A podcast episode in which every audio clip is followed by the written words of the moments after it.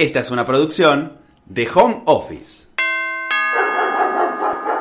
La casa de los podcasts. Antes se llamaban zapadas, hoy Jam Sessions. La cita, desde hace cuatro años, es todos los jueves en Tabaco Bar, ubicado en Estados Unidos 265, San Telmo. Pasada la medianoche, Ciro Fogliata enciende su Casio y se reúne a zapar blues y rock and roll con un puñado de músicos que lo acompañan en estas veladas.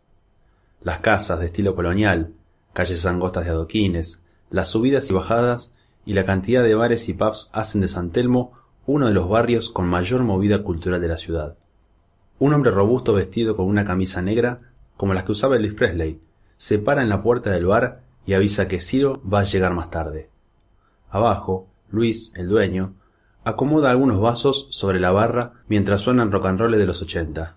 Javier Martínez, Papo, Black Amaya, Box Day, Pajarito Saguri y Oscar Moro son algunos de los músicos que estuvieron presentes en Tabaco en sus veinte años de historia. Luego de varios minutos, se escucha el chillido de la puerta y por las escaleras baja Ciro. Está con un pañuelo y una bufanda que recubren el cuello de una camisa amarilla. La abrigada campera con la estampa de la gira The Wall de Roger Waters da cuenta de una noche fresca. El tiempo corre y faltan dos horas para que comience su jam. Ciro Fogliata nació en Rosario y desde chico decidió que su camino a seguir era la música. Formó diferentes bandas hasta llegar a los Wildcats. Empecé tocando en una jazz band, la Eagle Dixieland Band. Luego armé un cuarteto de swing que se llamaba Los Diamantes. Tocábamos música de los 40. El guitarrista era Juan Carlos Pueblas, que había tenido una de las primeras bandas de rock en Rosario. Con él más tarde armamos los Wildcats.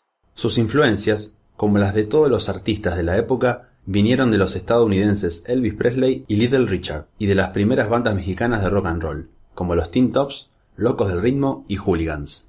Los mexicanos nos dieron la pauta de que se podía cantar rock and roll en español. En Argentina, la música popular era el tango, el folclore, el bolero y la música pop de los 50 que venía de los Estados Unidos y Europa. Llegaban los singles de Presley y Richard, mientras en el Reino Unido empezaban a surgir las bandas del Mercy Beat, que todavía no se conocían en nuestro país. En esa época el rock como cultura no existía. Los hippies en Estados Unidos fueron los que acuñaron esa palabra unos cuantos años más tarde, al ritmo de la música de Woodstock.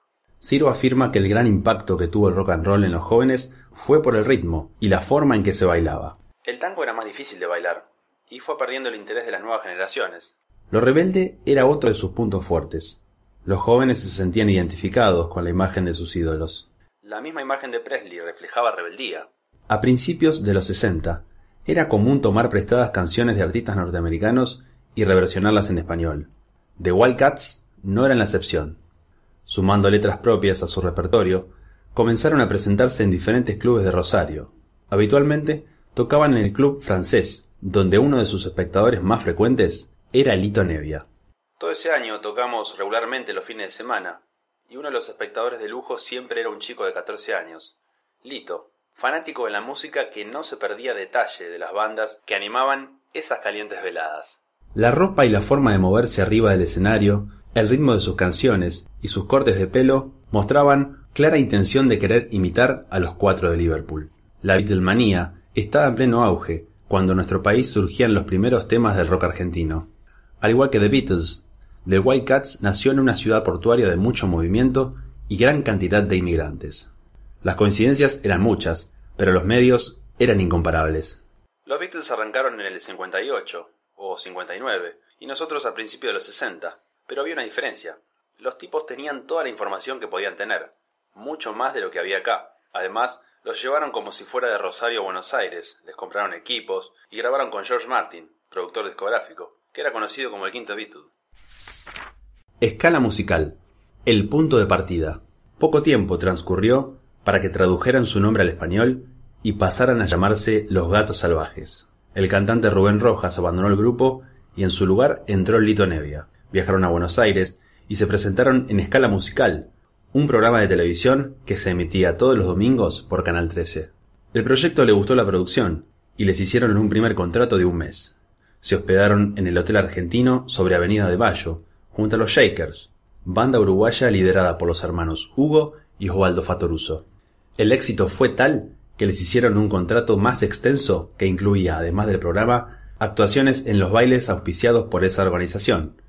Club Montañés, Estudiantes de La Plata, Independiente de Avellaneda, Tigre Hotel, Huracán, entre otros, y presentaciones en cuatro radios que pertenecían a la misma productora. Les interesó nuestra música, y entramos con un contrato largo de seis meses, por lo que tuve que renunciar a mi trabajo en Rosario y radicarme en Capital. Lanzaron su primer disco homónimo en el 65, con un repertorio en el que predominaban las letras de amor. ¿Por qué decidieron radicarse en Buenos Aires? Porque en ese momento en Rosario no había prácticamente nada, ni estudio de grabación había. Estaba todo en Buenos Aires. Para nosotros era fundamental tener algún lugar donde grabar nuestras canciones y desarrollar nuestra actividad musical con proyección a futuro. Queríamos vivir de la música y teníamos mucha fuerza. Cuando el sol está y la tarde cae al fin, quiero olvidar los momentos que en la rambla pasé. Tú me besabas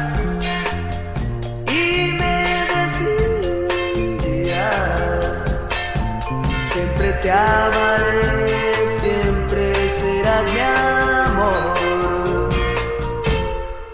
Me encuentro solo, sin un amor me encuentro solo.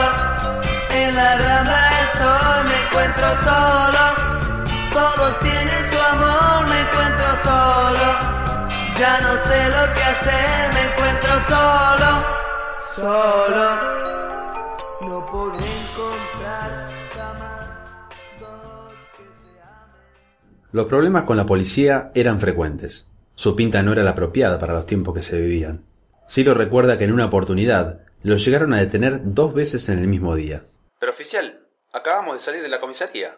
No, ¿qué me vas a venir con eso? replicó una voz gruesa y soberbia. Es así. Verifique y va a ver que tengo razón. Anda para adentro.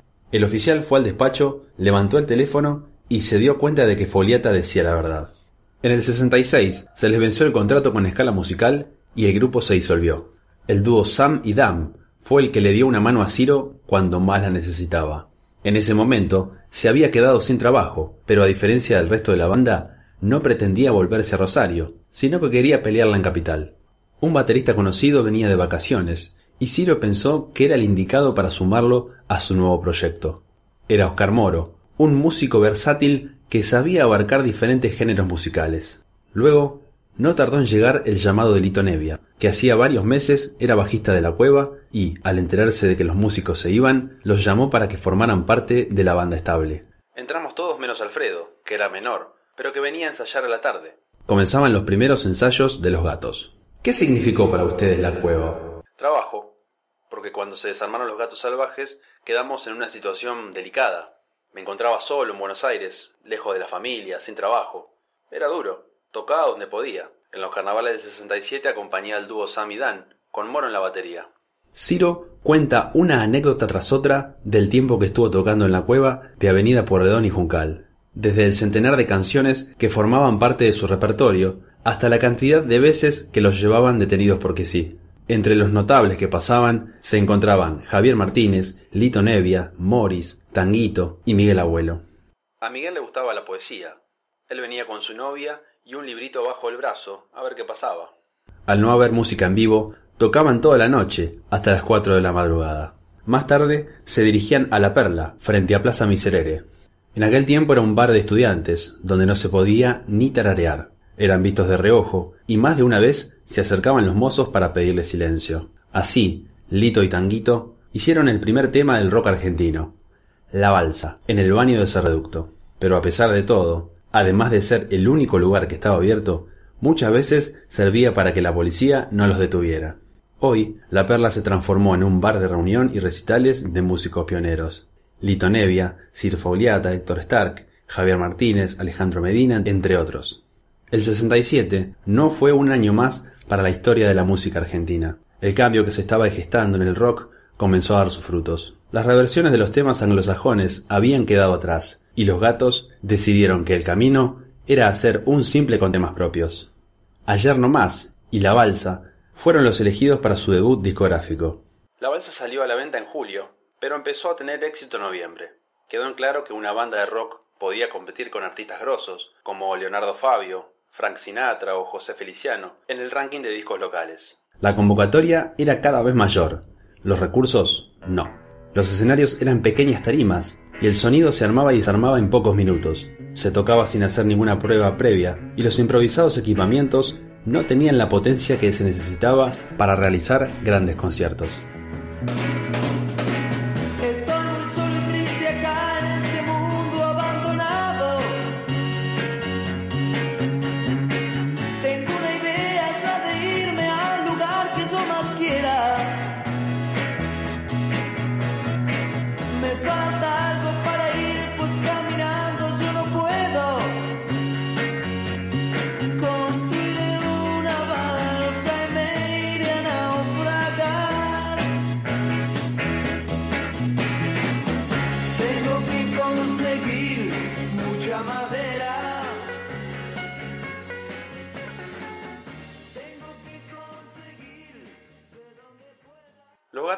Éxito muy grande, incluso en algunos países de Sudamérica. Tuvimos discos de oro, aunque no se ganaba mucho dinero. Yo alquilaba, y me acuerdo que los chicos se compraron autos usados. El éxito de la balsa sirvió para la venta de shows de la banda. De tener una presentación de vez en cuando, pasaron a tocar hasta cinco veces por fin de semana. ¿Cómo ves el hecho de que a raíz de la música que ustedes hicieron, empezaran a surgir diferentes grupos que fueron después muy importantes para el movimiento?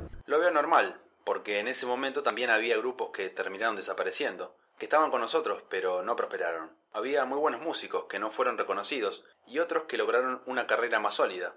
Fue una movida interesante, sobre todo cuando empezamos a tener más público y vender más discos. Además, el rock en Argentina tuvo continuidad. Eso es algo diferente a lo que sucedió en México, por ejemplo. Ciro no se familiariza con el término rock nacional y dice que en los 70 se decía rock argentino. Yo no estaba en el país durante la guerra de Malvinas, pero hablando con amigos me contaron que hubo unos meses en que se prohibió todo el inglés. Jazzistas que no les pasaban un disco en la puta vida y que se terminaban pasando. A lo mejor a partir de ahí comenzó a llamarse rock nacional. En 1968, los gatos realizaron su primera gira por Sudamérica. Cuando fuimos a sacar el pasaporte, no nos querían dar el delito y el mío. Resultó que había una ficha de la policía en la que figurábamos como comunistas. Nos pareció bastante ridículo. Teníamos 20 años. Nunca habíamos participado en nada de política. Solamente teníamos el pelo como los Beatles. Pertenecíamos a una banda de rock y decíamos algunas boludeces en los reportajes, nada más. Durante dicha gira, recorrieron Bolivia, Uruguay, Paraguay y Chile. También participaron del Festival de la Canción de Río de Janeiro, donde presentaron su tercer disco, Seremos Amigos. A principios de 1969, la primera banda del rock argentino se separó. Ciro viajó a Estados Unidos y se radicó en el Greenwich Village, ubicado en el Bajo Manhattan, Nueva York. Ahí sí escuché el rock como se escucha ahora, con un buen sonido. Los tipos técnicamente estaban a años luz. Los programas eran terribles. En la misma noche podían tocar Chuck Berry, Santana y Albert King, o Procol Harum, The Kings y Mother of Invention. También tuvo el honor de asistir a la última presentación de Jimi Hendrix Experience en el Madison Square Garden. Lo de Hendrix fue impresionante. Lo que significaba ese tipo para la gente era increíble por el respeto y la adoración que le tenían. La música country lo dejó fuera de Woodstock. Woodstock se llevó a cabo en agosto de 1969 en White Lake, Nueva York. Fue uno de los festivales de rock y de congregación hippie más importantes de la historia. La consigna, apoyada por más de 400.000 espectadores, fue Woodstock Three Days of Peace and Music, proponiendo la paz y el amor como forma de vida. En contra de la guerra de Vietnam, Jimi Hendrix tocó el himno estadounidense como signo de protesta. A la actuación del legendario guitarrista se sumaron la de Ravi Shankar, Carlos Santana, John Baez, Creedence Clearwater Revival, Janis Joplin, The Who, entre otros. Woodstock anunciaba música country para el viernes y bandas de rock para el sábado y el domingo. A Ciro, la música country todavía no le había llegado, por eso decidió ir el sábado. Fogliata vivía con un amigo hippie que lo invitó. Pretendía ir los dos días de rock, pero cuando lo llamó para ver cómo llegar, se enteró de que no entraba más gente. Y así, se perdió el festival hippie más grande de la historia. Hubiese estado bueno estar ahí. Los hippies fueron los que me dijeron que el rock era una cultura. Ciro comienza a ver con mayor frecuencia su reloj. El tiempo apremia. Se acerca la medianoche y solo faltan unos minutos para que comience la jam. Pero todavía queda mucho camino por recorrer y él está interesado en seguir otro poco. El regreso de los gatos. Terminaba el año 1969 cuando le ofrecieron rearmar a los gatos y volvió. El guitarrista Kai Galifi se casó y se fue a vivir a Brasil. En su lugar llegó Papo. Con nueva formación, Lito Novia en voz, Ciro Fauliata en órgano Hammond, Oscar Moro en batería, Alfredo Tot en bajo y Norberto Papo Napolitano en guitarra, tocaron en el Gran Rex, en lo que fue la primera presentación de una banda de rock en ese teatro. No hubo mucha publicidad, ni muchos comentarios posteriores. Se llenó, y se rompieron un par de vidrios en la entrada por las avalanchas. Solo salió eso en la prensa, como una noticia policial, que unos tipos habían roto todo en un recital de rock. El gobierno de Juan Carlos Onganía decretó la destitución de las autoridades nacionales, disolvió el Parlamento Nacional y las legislaturas provinciales, suprimió los partidos políticos y separó de los cargos a los miembros de la Corte Suprema de Justicia. En los 70, cuando aparecieron las drogas, se pusieron más duros. Era complicado para la juventud, y la pinta de rockero no ayudaba. Cuando volví de Estados Unidos tenía el pelo larguísimo, y eso era un problema. Los gatos emigraron al viejo continente con el fin de grabar y realizar una serie de recitales.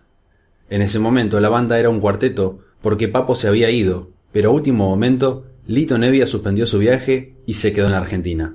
Fue entonces cuando Norberto Napolitano volvió a formar parte de la banda, que estuvo una semana en Londres antes de llegar a España.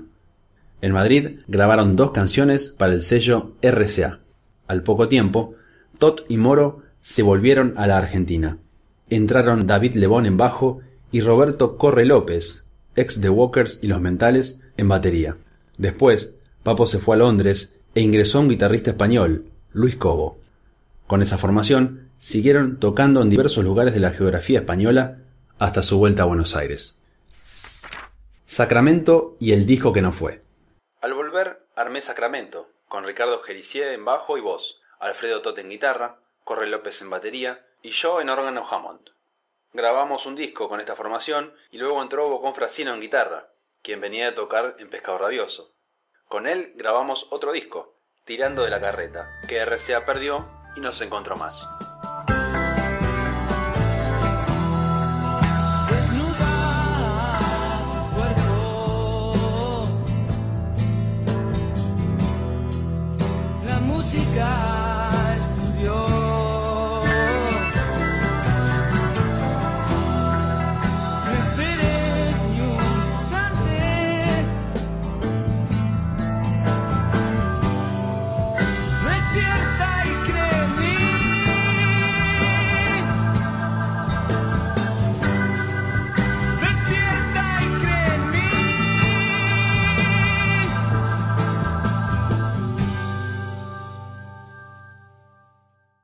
¿Cómo fue tu experiencia con los sellos discográficos?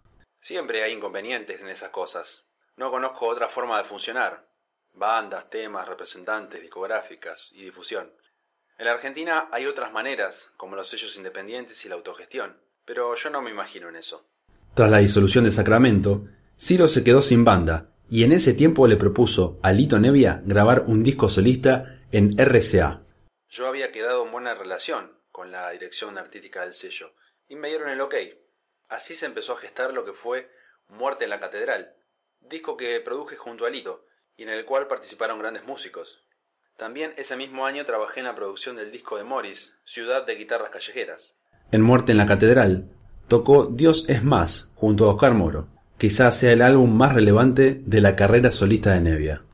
Me parece que el disco está bueno, que resiste el paso del tiempo. A veces me hace reír pensando las locuras que uno hacía en esa época, y había miles de tipos a los que les gustaba, declaró Nevia a página 12. En 1976 se produjo el golpe de Jorge Rafael Videla. Las agrupaciones armadas revolucionarias aumentaron su accionar, teniendo como único objetivo tomar el poder. El centro de operaciones era la provincia de Tucumán, donde miles de personas fueron torturadas en la escuelita, primer centro clandestino de detención de la Argentina. El gobierno ordenó una acción represiva generando en poco tiempo una gran cantidad de víctimas y personas desaparecidas. Videla nombró ministro de Economía a José Alfredo Martínez de Oz, quien llevó adelante un plan económico que incluía la eliminación del estado de bienestar, la represión a los militantes, prohibición de las huelgas, congelamiento de los salarios por tres meses y liberalización de las tasas de interés. La devaluación del peso llegó a un 400%, lo que generó la caída de la industria nacional, siendo superada por las multinacionales. Entre tantas leyes que cambió Videla, una fue la de alquileres. Empezó a haber desalojos y me tuve que ir. En cuanto al consumo de drogas, lo que hizo fue unir tráfico con consumo. Entonces vos tenías una semilla de marihuana y te hacían un proceso judicial. Una locura. La realidad argentina empeoraba día a día. A pesar de no estar involucrado en política, Ciro se sintió cada vez más perseguido. Por eso, cuando Morris le propuso formar parte de su banda en España, decidió dejar el país por segunda vez, en 1979. ¿Había mucha diferencia entre la España que habías visto en el 71 y la que te encontraste ocho años después? En el 79 fue un destape total. Habían pasado cuatro años de la muerte de Franco. El primer show que hice con Mori fue en Zaragoza, organizado por la Guardia Roja de Aragón, una organización de izquierda llena de pibes jóvenes. Me acuerdo de que había un cartel en el escenario que decía por la legalización del porro. Imagínate la diferencia del régimen de Franco a eso. Estuvo 24 años en España y al principio le costó adaptarse. Soñaba que estaba en la Argentina y se ponía muy nervioso. No quería estar acá. Seguía la realidad del país leyendo Clarín y La Nación, que eran los únicos diarios que llegaban al viejo continente. Fogliata participó de la grabación del disco de Morris Mundo Moderno, dirigió la ópera de rock Hamlet y a mediados de los ochenta formó Tráfico de Rubíes junto a la cantante argentina María Teresa Campilongo, conocida como Rubí. También fue invitado por diversas bandas para participar en sus giras o grabaciones, como el caso del ex manal Claudio Gavis, para su álbum Convocatoria. A mediados de los 90, comenzó su carrera solista con Ciro Foliata y los Bluesmakers. Era una banda basada en las raíces de la música negra norteamericana, que incluía a Claudio Gavis, Tito Larregui, Rubén Georgis y Volker Leggett. Editó Live en Barcelona en 1997 y entre los músicos invitados estuvo Andrés Calamaro, interpretando el tema de los gatos Mujer de Carbón. Quiero presentar acá a un, amigo, Andrés Calamaro. Vamos a hacer un rock and roll antiguo.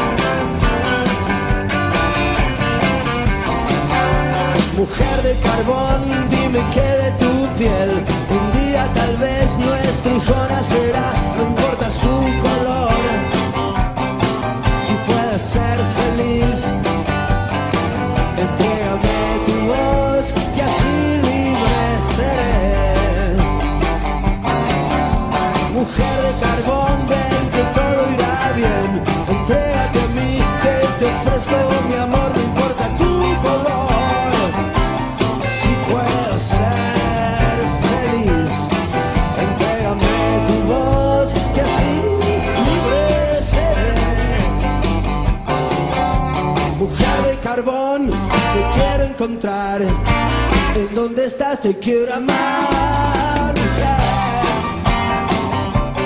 No importa tu color,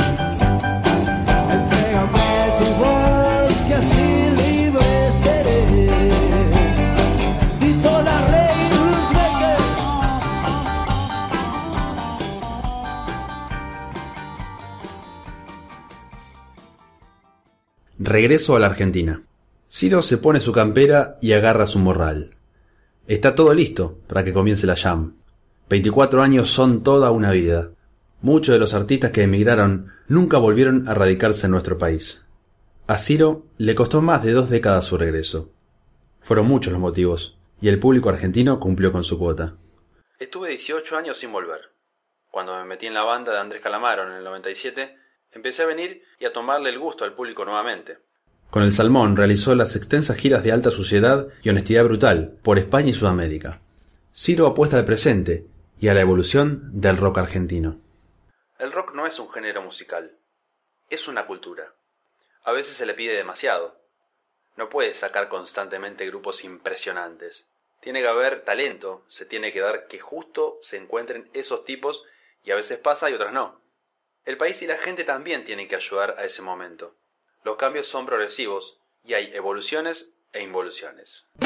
Si las luces se cruzan al azar, es el silencio.